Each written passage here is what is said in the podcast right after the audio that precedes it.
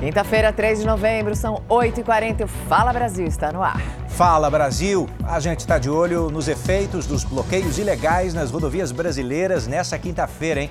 Apesar da diminuição dos pontos bloqueados, já há fortes relatos de comprometimento na entrega de oxigênio, de peças para carros, carne, frutas e legumes. E outra, hein? Cidades inteiras amanheceram essa quinta-feira sem combustível. A indústria brasileira de alimentos divulgou, atenção, nas últimas horas, que existe risco real de que mais de meio milhão de litros de leite precisem ser jogados fora, porque a produção não consegue chegar pelas estradas até a indústria. Então, nessa edição do Fala Brasil, você vai ter um panorama ao vivo. Para onde é que vai tudo isso ao longo do dia?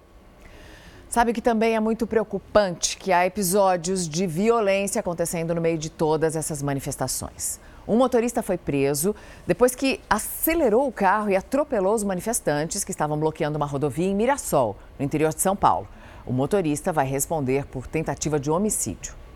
As imagens feitas por manifestantes que estavam no local mostram o momento em que o carro prata avança sobre pessoas que faziam uma barreira humana na rodovia Washington Luiz, em Mirassol, interior de São Paulo.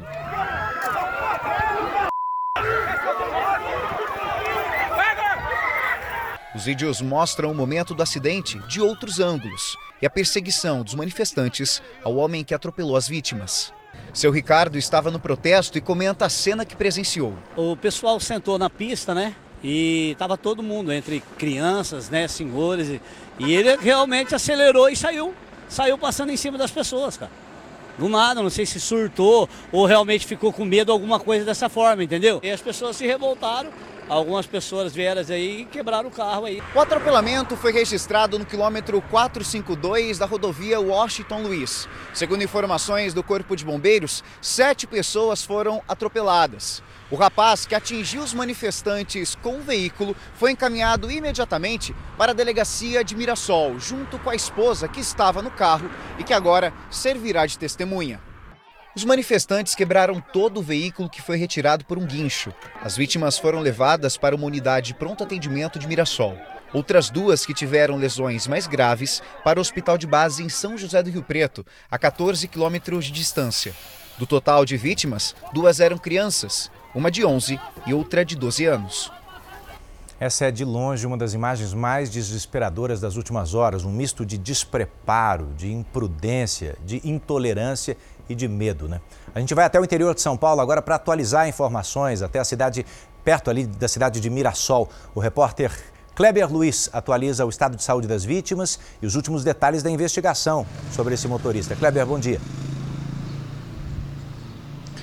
Pois é, bom dia Edu, bom dia a todos que acompanham o Fala Brasil. A gente tem informação de 17 pessoas atropeladas né, neste fato triste que ocorreu aqui na rodovia Washington Luiz em Mirassol. Dessas 17, as duas que foram transferidas para o Hospital de Base de Rio Preto em estado mais grave permanecem internadas, mas segundo o hospital o estado de saúde delas é estável. Entre as outras vítimas, como nós vimos aí, inclusive na reportagem, né, essas duas crianças de 11 e 12 anos, nós também temos três policiais militares que estavam entre essas pessoas pessoas atropeladas e outros manifestantes que estavam ali na rodovia. Elas ficaram feridas em estado mais leve, foram atendidas aqui mesmo na unidade de pronto atendimento de Mirassol e já foram liberadas. O motorista de 28 anos é um professor morador aqui de Mirassol. Segundo a polícia, ele não tem passagem, foi preso em flagrante por tentativa de homicídio e trazido aqui para a delegacia da cidade. Em depoimento, ele disse que estava com a mãe no veículo. É, os policiais já tinham liberado parcialmente a rodovia. Quando chegou a vez dele passar, ele foi cercado novamente pelos manifestantes manifestantes que foram para o meio da via, começaram a xingá-lo, tentaram inclusive a puxá-lo para fora do carro. Nesse momento ele teria se assustado e então arrancou com o veículo e acabou atropelando todas essas pessoas. Claro que essa versão ainda vai ser investigada. Nos próximos dias, outras testemunhas serão ouvidas aqui pela Polícia de Mirassol, que vai seguir a Polícia Civil acompanhando este caso. Como eu disse, ele foi preso em flagrante, passou a noite na carceragem da Divisão Especial de Investigações Criminais, a DEIC, de São José do Rio Preto, e ainda hoje deve passar por audiência audiência de custódia. Edu, Mariana. Obrigada, Kleber, pelas informações. Então, 17 pessoas atingidas pelo carro que acelerou em cima dos manifestantes em Mirassol. O clima é de muita tensão em vários pontos de protesto. Teve uma mulher, por exemplo, que tentou furar um bloqueio na Paraíba e aí o carro dela foi todo quebrado. Agora de manhã, os manifestantes continuam nesse mesmo local, só que nesse momento em menor número. Já já a gente volta com informações ao vivo, direto de João Pessoa. Fala Brasil ao vivo, rodando o país para você com detalhes importantes dessa quinta-feira. Santa Catarina, nesse instante, é o estado que lidera a quantidade de rodovias ainda interditadas. O repórter Moisés Stucker está com a gente. Ele fala ao vivo da BR-470 ali na região de Blumenau. Moisés, bom dia. Qual é a situação aí nesse momento? Bom dia para você, Edu. Bom dia a todos. De acordo com o último boletim da Polícia Rodoviária Federal, aqui em Santa Catarina ainda existem 18 bloqueios nas rodovias, mas as manifestações vêm perdendo a força. Aqui na BR 470, a rodovia que corta o estado do oeste até o litoral, existem nove pontos de bloqueios, porém os veículos estão sendo liberados pelos manifestantes. A maior parte das rodovias do país já está com trânsito fluindo normalmente. As polícias rodoviária e militar continuam atuando para liberar as vias obstruídas. Mariana, Edu. Obrigada. A gente continua na região sul, agora a gente vai para o estado do Paraná. A interdição hoje cedo era na Paranaguá, na BR-277. A gente vai para lá agora com Rafael Augustos. Rafael, como é que está a rodovia aí nesse momento? Oi, Mariana, bom, é, bom dia para você, bom dia a todos. Nesse momento, né, a BR 277 em Paranaguá já foi completamente liberada. Nesse momento, nós estamos aqui na PR 418, no contorno norte de Curitiba. Também é uma rodovia que já está liberada, mas até o momento a Polícia Rodoviária Federal informa que são 18 bloqueios parciais nas rodovias é, paranaenses, inclusive na BR 376, que é aquela BR inclusive que nós mostramos ontem, que tinha barricadas com pneus, ela segue aí bloqueada. Isso porque mais à frente, antes da serra, né, tem um bloqueio, então os policiais fizeram bloqueio para evitar que os motoristas ficassem na serra. Há também outros bloqueios em rodovias estaduais, na BR 151 tem dois bloqueios e também em outras rodovias aqui do estado. A Polícia Rodoviária Federal informa que trabalha trabalha para que esses bloqueios cessem e a previsão é que o quanto antes esses bloqueios terminem aqui no Paraná. Volto com vocês aí no estúdio. Rafael, essa notícia é muito boa. Você viu enquanto o Rafael falava ao vivo, a imagem ao lado era das últimas horas, das interdições. E esse é um caminho para o escoamento de grãos. É o maior porto de, eh, com escoamento de grãos em toda a América Latina, o porto de Paranaguá. Então é época de entre safra. É muito importante para a economia que as coisas voltem ao normal. Mas as notícias estão ficando melhores. Né? As interdições nas rodovias começam a diminuir no país, sobretudo depois de um ato importante do presidente Jair Bolsonaro, que foi foi até a internet e fez um apelo aos manifestantes para que não bloqueiem rodovia. E por isso, inclusive, não há mais estrada totalmente bloqueada nesse instante. Grupos de manifestantes continuam se formando pelas cidades, principalmente em frente a quartéis. Nem o frio e a chuva fizeram os manifestantes voltar para casa. Já era fim da noite quando milhares deles ainda ocupavam a frente do Comando Militar do Sudeste em São Paulo. Mais cedo, a região do Parque Ibirapuera ficou assim. As cenas se repetiram em Osasco, na região metropolitana. No Distrito Federal, em Sinop, no Mato Grosso, as manifestações reuniram milhares de pessoas. Nas rodovias, as paralisações perderam força, mas torcedores do Corinthians liberaram um ponto da Via Dutra. Segundo a Polícia Rodoviária, até o fim da noite, havia 17 bloqueios e 89 interdições parciais em 12 estados. Cerca de 2 mil motoristas já foram multados. As penalidades somam 18 milhões de reais. Aqui na Castelo Branco, um dos principais pontos de interdição nos últimos dias, o trânsito já foi liberado e não tem mais manifestantes. Mas a polícia permanece no local de forma preventiva para evitar novos bloqueios. O presidente Jair Bolsonaro divulgou um vídeo nas redes sociais onde falou da importância das manifestações, mas pediu o imediato desbloqueio das principais rodovias do país. Os protestos, as manifestações são muito bem-vindas, fazem parte do, jogo democrático. Agora, tem algo que não é legal o fechamento de rodovias pelo Brasil prejudica o direito de viver das pessoas. Está lá a nossa Constituição. E nós sempre tivemos dentro dessas quatro linhas. Nós temos que respeitar o direito de outras pessoas que estão se movimentando, além de prejuízo à nossa economia. Bolsonaro ainda fez um apelo. Eu quero fazer um apelo a você. Desobstrua as rodovias. Isso daí não faz parte, da, no meu entender, dessas manifestações legítimas. Não vamos perder nós aqui essa nossa legitimidade. Outras manifestações que estão fazendo pelo Brasil todo, em praças, faz parte, repito, do jogo democrático. Fique à vontade. E deixo claro, vocês estão se manifestando espontaneamente. O pedido é rodovias. Vamos desobstruí-la para o bem da nossa nação e para que nós possamos continuar lutando por democracia e por liberdade. No Rio de Janeiro, manifestantes também protestaram e também fizeram esse protesto em frente aos comandos militares.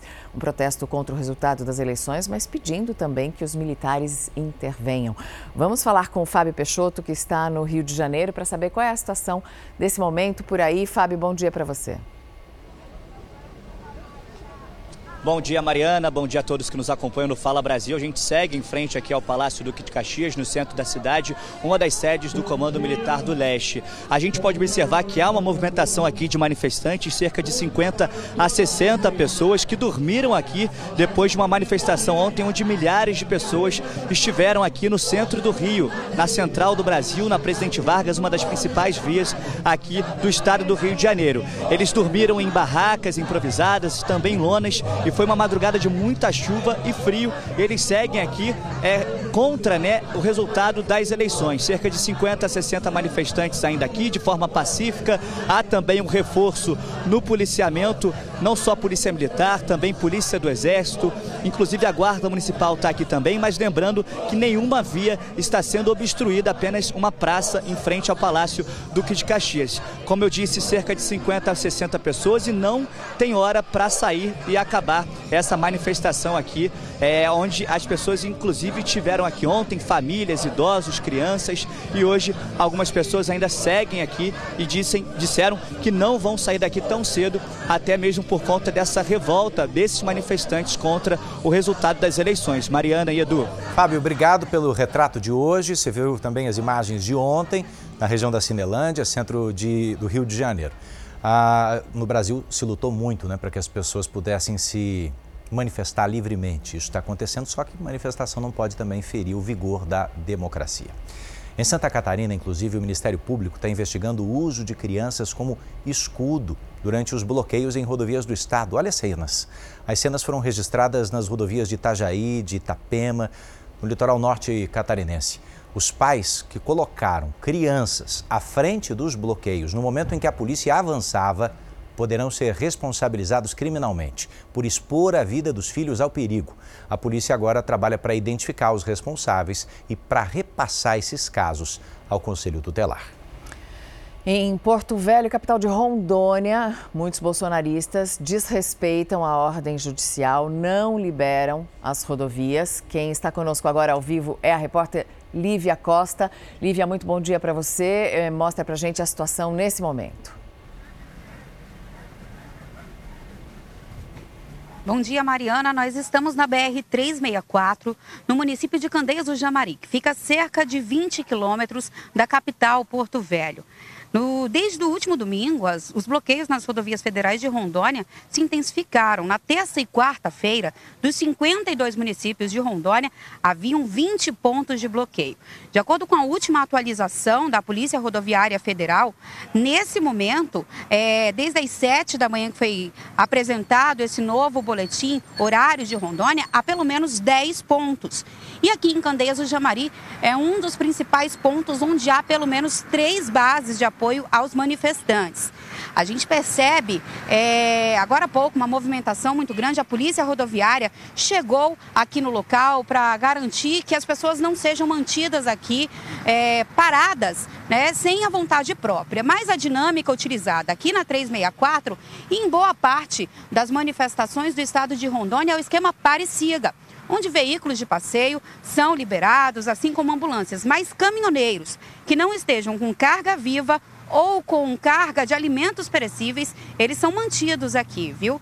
Já são aí pelo menos três dias e a gente percebe que apesar de alguns pontos do estado de Rondônia já terem aí é, sido desfeitos esses bloqueios, ainda é muito presente e a movimentação é, no interior do estado é intensa. Inclusive, é, falamos agora há pouco com um dos caminhoneiros que está aqui, ele disse que boa parte do interior já começa a sentir o impacto dessa paralisação aqui em Rondônia e em todo o país. Mariana. Agora a gente fala sobre a retomada da vida depois dos desbloqueios das rodovias de estradas no Brasil. Repórter William Leite está num lugar importantíssimo, maior centro de distribuição de alimentos da América Latina. William, tinha muita gente com medo de desabastecimento, mas graças a Deus o povo atrás de você é rápido, é ligeiro e as estradas estão fluindo. O que você viu por aí agora cedo? Bom dia.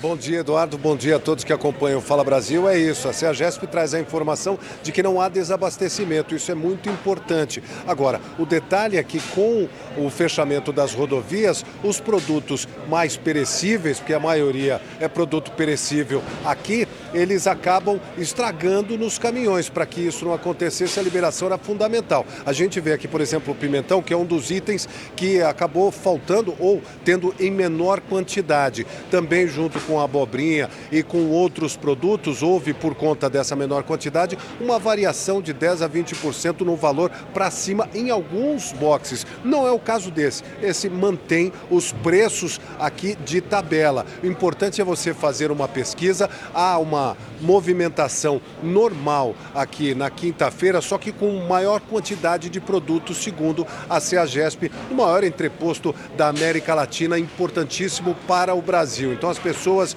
que pensavam em fazer as suas compras podem continuar fazendo, porque tem produtos hoje, por exemplo, acima do que nas quintas-feiras normais aqui na CEAGESP. E outro detalhe importante é que alguns produtores não colheram as suas frutas, os legumes, porque não queriam correr o risco, se essa manifestação seguisse por mais tempo, de deixar os produtos nos caminhões. Por isso, esse processo, né, ele acaba sendo um pouco mais lento. Tanto que nós chegamos aqui bem cedo, por volta das 6 horas da manhã, e alguns permissionários disseram que a normalização aconteceria só na segunda-feira. Eles são tão rápidos e a movimentação é, é, tam, é tamanha aqui na CEAGESP que agora os mesmos permissionários já dizem que tudo volta ao normal nesta sexta-feira, viu, Mariana e Eduardo? O William, ontem a gente esteve aí também com a repórter Tainara Figueiredo e, claro, feriado, movimento muito menor. Hoje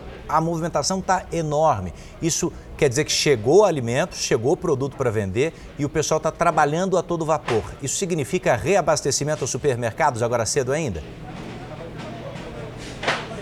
Exatamente, significa assim, ontem alguns produtos que não tinham, por exemplo, a abobrinha, como eu falei, o pimentão e outros legumes e até frutas que não tinham aqui nos, na, na CEAGESP, agora já tem em grande quantidade. Portanto, os supermercados vão ser abastecidos, outras CEAGESPs do Brasil também serão abastecidas, porque este sendo o maior entreposto da América Latina, abastece o Brasil inteiro e também recebe frutas, legumes do Brasil inteiro. O trabalho não para, é ininterrupto e você vê o pessoal aí tentando deixar tudo certinho para que o abastecimento siga em todo o Brasil.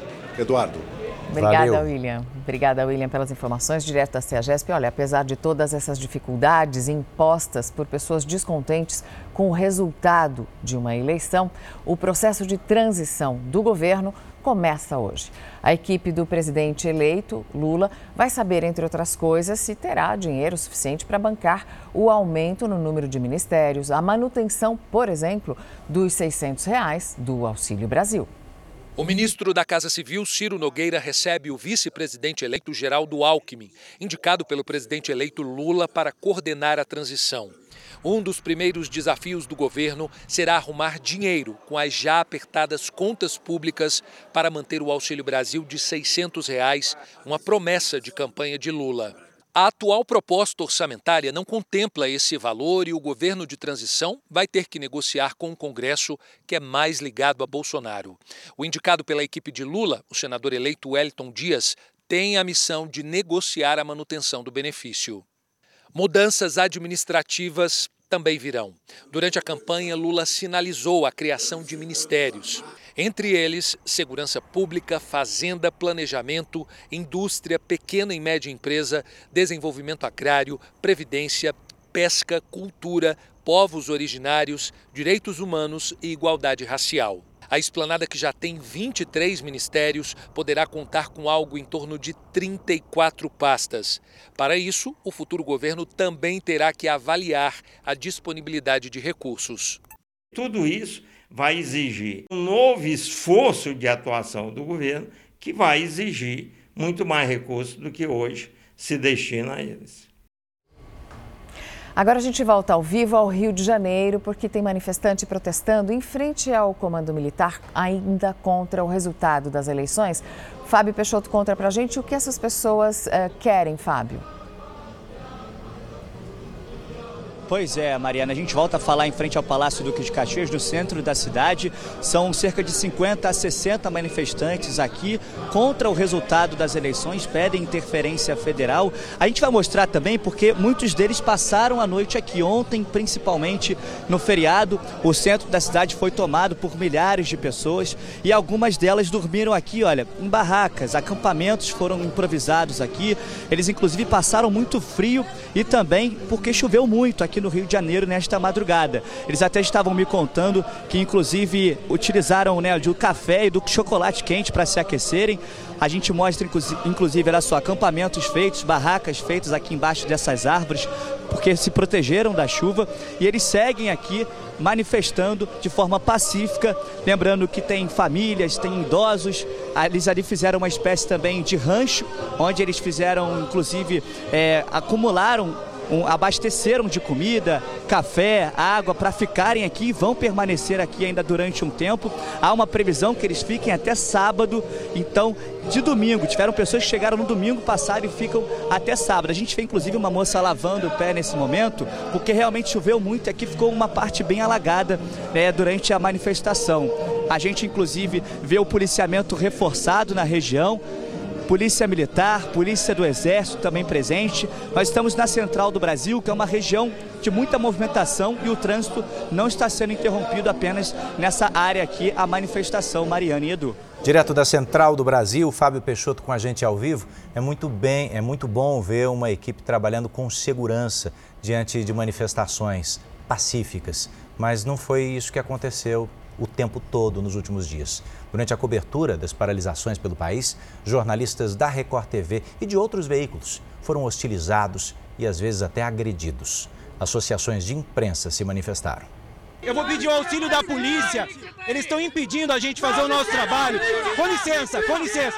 Eles estão impedindo a gente de ter acesso à polícia agora. Dá licença. O pedido de ajuda é de um repórter que tentava fazer o trabalho dele. Não encoste em mim! Não encoste em mim!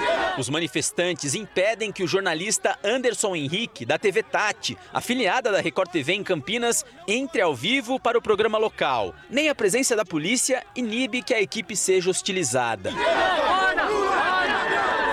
Vamos voltar pra viatura, vamos voltar pra viatura. Situações como estas aconteceram em diversas partes do país. Em São Paulo, a repórter Paola Viana mostrava ao vivo um homem sendo detido por estar armado no meio da manifestação, quando foi cercada por um grupo impedindo o registro da imagem. A situação começa a ficar bem complicada aqui e os manifestantes vindo aqui para cima da gente agora, por favor. A sensação é também de revolta, afinal estamos trabalhando, cumprindo o nosso papel, o nosso dever e somos hostilizados dessa forma mas principalmente a sensação é de impotência. Muitos vindos em nossa direção, nos ameaçando, pedindo para que nós nos retirássemos dali. Durante a cobertura do atropelamento de ao menos sete pessoas na rodovia Washington Luiz, em Mirassol, no interior paulista, o repórter Yuri Macri foi interrompido quando entrava ao vivo. Eu vou precisar voltar com você aí, Rafa, porque o pessoal acaba atrapalhando um pouco o nosso trabalho. Eu vou voltar com você no estúdio, tá bom? Pode mostrar. Sem conseguir exercer o trabalho de informar, Yuri e o repórter cinematográfico se afastam dos manifestantes, mas o grupo continua seguindo a equipe com ameaças. A imagem não mostra, mas o cinegrafista e o repórter são agredidos. Foi preciso que policiais militares agissem para impedir mais violência.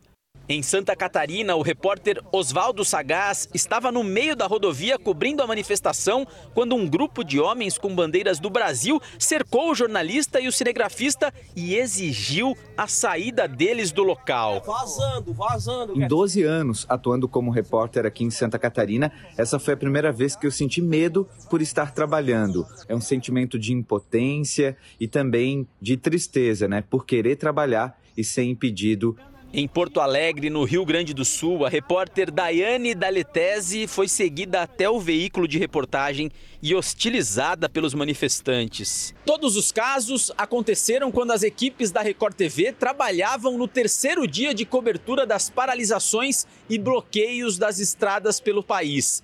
As entidades de imprensa se manifestaram contra os atos de violência sofridos pelas equipes de jornalismo. A Associação Brasileira de Emissoras de Rádio e Televisão, a Associação Nacional de Editores de Revistas e a Associação Nacional de Jornais divulgaram uma nota conjunta repudiando os casos. As associações destacam que é inadmissível todo e qualquer ataque aos profissionais e meios de comunicação que cumprem a missão de informar a sociedade sobre assuntos de interesse público quando se ataca um jornalista, é o próprio direito de ser informado que a população perde. É preciso que as autoridades ajam com rigor para identificar os responsáveis e puni-los na forma da lei, garantindo a liberdade de imprensa no país. O presidente da Associação Brasileira de Rádio e Televisão, Márcio Novaes, lembrou que a liberdade de imprensa é um direito constitucional. Eu espero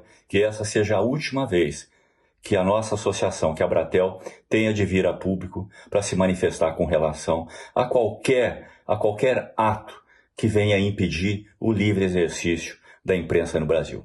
Casos como estes foram registrados também em Patos de Minas, no interior de Minas Gerais. Eles estão questionando aqui, falando que a gente não está falando a verdade e isso não é verdade. E em Goiás. A gente não vai parar, não podemos nos intimidar por pessoas que agem dessa forma tão violenta e tão agressiva.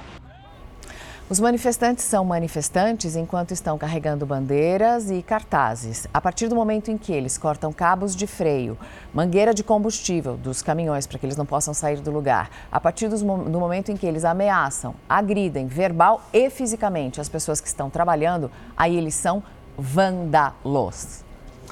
Tem um outro detalhe importante, a gente nem colocou na reportagem, mas em Santa Catarina também, uma outra equipe nossa, viu, Mariana, que estava ao vivo, é cercada por manifestantes que chegam falando o seguinte: apaga essas imagens e sai daqui porque a sua reportagem acabou.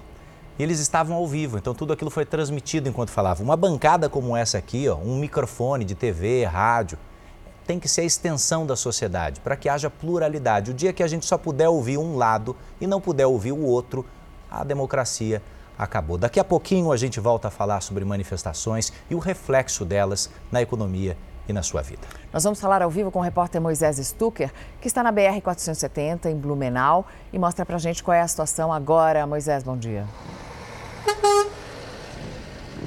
Olha, Mariana, a gente volta a falar aqui de Santa Catarina, da BR-470, porque aos poucos os bloqueios vão sendo liberados. Aqui na rodovia, o Estado ainda enfrenta 28 pontos de bloqueios, de manifestações pelas rodovias federais aqui em toda Santa Catarina. A gente está vendo esse ponto na cidade de Blumenau, na BR-470, que é uma das mais importantes rodovias aqui para a economia do Estado. Todo, toda a safra de grãos sai do interior do Estado, passa pela pela BR-470 e chega no porto de Itajaí.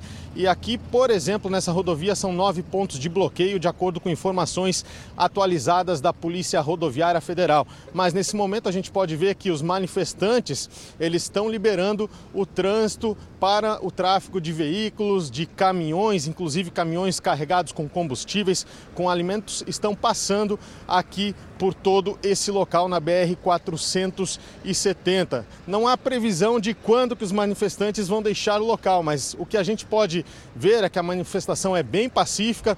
Lá à frente, os manifestantes estão fazendo inclusive uma roda de orações aqui na BR 470. A gente vai chegar ali para mostrar para vocês. E o que chama mais atenção é que diferente aí de São Paulo, do Rio de Janeiro, não tem a presença da Polícia Rodoviária Federal aqui, porque a manifestação está de uma maneira bem pacífica, é claro, e o trânsito está fluindo normalmente aqui. Só para atualizar, 28 pontos de bloqueios em Santa Catarina, mas o trânsito flui normalmente aqui na BR 470. Mariana. Obrigado, Stucker, pelas informações. Você veja ali que Santa Catarina eh, lidera nesse momento em número de bloqueios, não totais, não há bloqueios totais no país. Depois vem o estado de Mato Grosso e em seguida o estado do Paraná. São pessoas que estão ouvindo o apelo do presidente Jair Bolsonaro, que ontem foi às redes pedir para que eh, deixem as rodovias. Manifestantes também ocupam uma das principais vias de Belém pelo quarto dia consecutivo e quem tem as informações é o repórter Pedro Pessoa. Bom dia, Pedro. Oi, Mari. Tudo bem com você? Bom dia. Estamos na Almirante Barroso, uma das principais vias de Belém. O movimento por aqui está bem diferente de ontem. Na última quarta-feira, muita gente lotava a avenida. Hoje, poucas pessoas estão no local, porém, bem agitados, balançando bandeiras com a camisa do Brasil e gritando palavras de ordem. Uma equipe da Polícia Militar está no perímetro acompanhando a movimentação. Ontem, com a quantidade de pessoas, uma faixa da avenida foi obstruída, mas o trânsito seguiu tranquilamente. Hoje, os manifestantes estão na calçada, bem na frente do segundo bis. A Polícia Rodoviária Federal está monitorando os pontos de bloqueios aqui no Pará. São 10 no total, seis foram bloqueados totalmente e quatro parcialmente. A PRF está fazendo então esse monitoramento. Atualizando os motoristas que precisam circular pelas estradas por todo o Brasil, agora a gente vai ao Mato Grosso, onde ainda há bloqueios em pelo menos cinco pontos. De acordo com a concessionária que administra a BR-163, em alguns desses pontos não é permitida a passagem dos caminhoneiros, só que veículos de passeio estão sendo liberados. No município de Jaciara, o bloqueio ainda é total no sentido norte, na BR-364. Os manifestantes estão sendo acompanhados para manter a segurança de todos, inclusive de quem passa ou tenta passar por essa rodovia. De Mato Grosso para Rondônia, onde a repórter Lívia Costa tem boas novidades para a gente. É isso, Lívia? Tem caminhão liberado aí na pista? Bom dia, do a Polícia Rodoviária Federal começou a pedir reforço, viu? Mais de uma viatura com agentes da PRF estão no local, mas agora há pouco nós tivemos aí, acompanhamos a liberação com escolta da PRF de caminhões tanques que estavam estacionados aqui neste bloqueio sem combustível. Eles seguiram viagem para Porto Velho e nesse momento continua a tentativa de negociação para a liberação da pista na BR 364 em Candeias do Jamari. Trabalhadores e comerciantes brasileiros tentam agora recuperar o prejuízo que os bloqueios nas estradas causaram. Em uma das principais feiras populares do país, alguns feirantes não sabem nem como vão pagar as contas. Dona Margarida vende vestidos infantis em uma das principais feiras do Brasil, a Feirinha da Madrugada, em São Paulo. Ela diz que está com as contas acumuladas e nem sabe mais se vai conseguir pagar os fornecedores essa semana. Tudo isso por causa dos bloqueios nas rodovias. O dia que nós não vendemos, nós não comemos.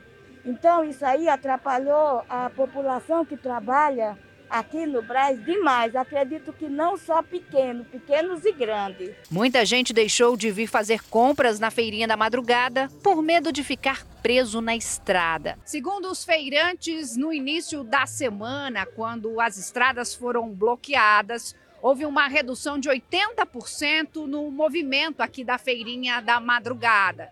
Agora, com a liberação das estradas, o movimento parece querer melhorar, mas ainda está bem abaixo do esperado. Kleber, por exemplo, não vendeu quase nada no início da semana. Hoje faturou um pouco melhor. Dia bom vende mil, dia bom mesmo, 1.200. Hoje eu vendi 600. Os clientes que arriscaram pegar a rodovia de ônibus comemoraram as ruas um pouco mais vazias.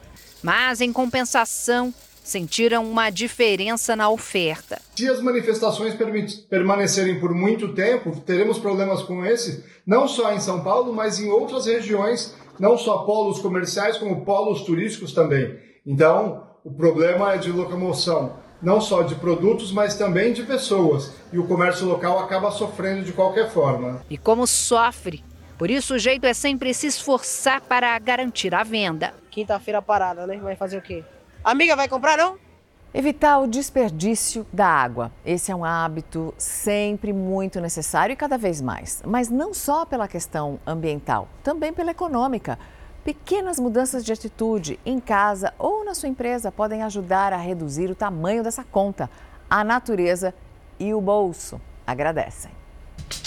Neste restaurante na Zona Oeste de São Paulo, a conta de água nunca esteve tão pesada. Gira em torno de R$ 2.500 por mês. A gente usa bastante água, porque precisa estar sempre lavando, a gente usa água no cozimento, usa água na higienização, usa água na, na limpeza do salão, na limpeza do deck. A lavagem da louça e outros utensílios não para, mas existe um jeito prático de fazer uma boa economia. Eu estou aqui na cozinha do restaurante, ao lado do Marco Souto, que é o nosso especialista em redução de conta. E olha, ele vai mexer nessa torneira aqui da cozinha, colocando essa pecinha bem pequena que estamos vendo, chamada aerador. O que, que essa pecinha faz, Marco?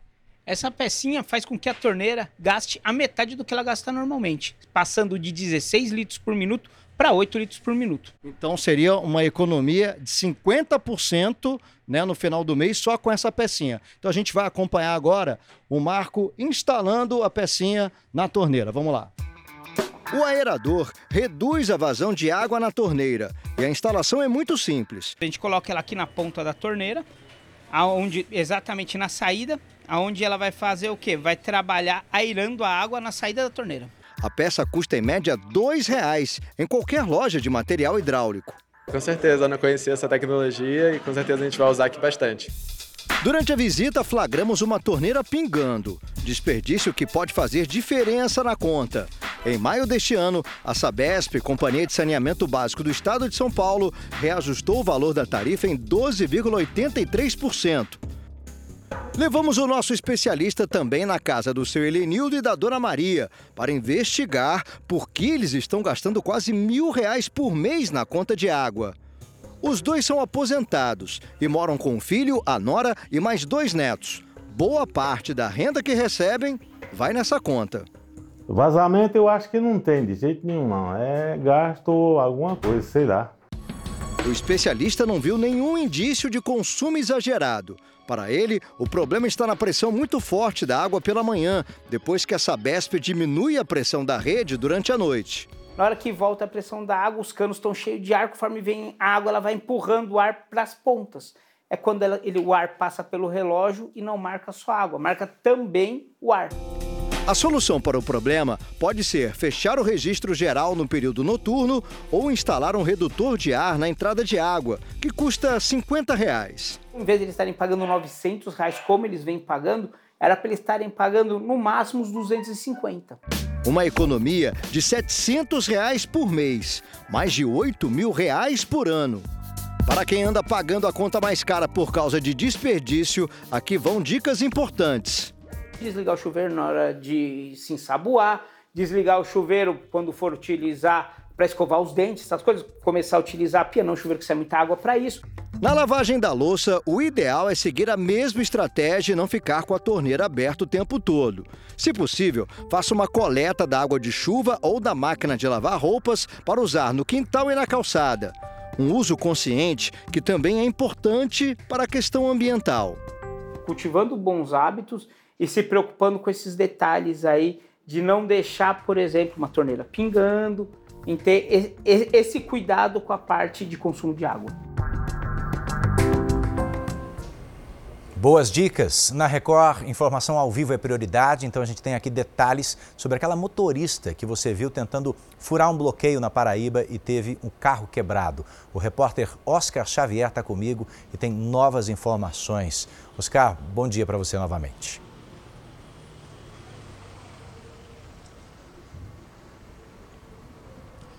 Oi, Edu, bom dia para você, bom dia, Mariana, bom dia para todo mundo acompanhando o Fala Brasil. De acordo com a Polícia Militar, a motorista chegou a acelerar o veículo e atingir três pessoas. As pessoas atingidas tiveram ferimentos leves. O carro, então, foi cercado pelos manifestantes, depredado, o que causou danos ao para-brisa. A motorista foi conduzida à delegacia de polícia, lá se negou a fazer o teste de bafômetro, recusou o teste de bafômetro e foi autuada em flagrante por lesão corporal. O carro permanece até o momento na central de flagrantes e irá passar por uma perícia. Em publicações nas redes sociais que viralizaram na internet, a motorista relatou que foi agredida e que teve o veículo depredado. Além disso, relatou também que teve os óculos e as roupas danificadas. Isso aconteceu em frente ao primeiro grupamento de engenharia, uma importante unidade do Exército, um importante quartel do Exército que está localizado em uma das avenidas mais movimentadas da capital paraibana. Edu, Mariana. Obrigada, Oscar, pelas informações. Agora a gente volta a Belém e atualiza como está o processo numa das principais vias da capital do Pará. Quem tem as informações é o repórter Pedro Pessoa. Pedro. Oi, Mari, bom dia para você mais uma vez. Continuamos aqui na Avenida Almirante Barroso, uma das principais vias da capital paraense. Os manifestantes ainda estão no local. A todo momento, pessoas chegam para protestar também. De acordo com a liderança desse ato, eles esperam mais pessoas com o decorrer das horas desta quinta-feira. Esse ato iniciou na última segunda-feira, o ponto alto foi na quarta, muita gente estava por aqui. Nesse momento, a pista não está obstruída. Eles estão na calçada, a Polícia Militar está por aqui também fazendo o monitoramento do local. Por enquanto, manifestação pacífica.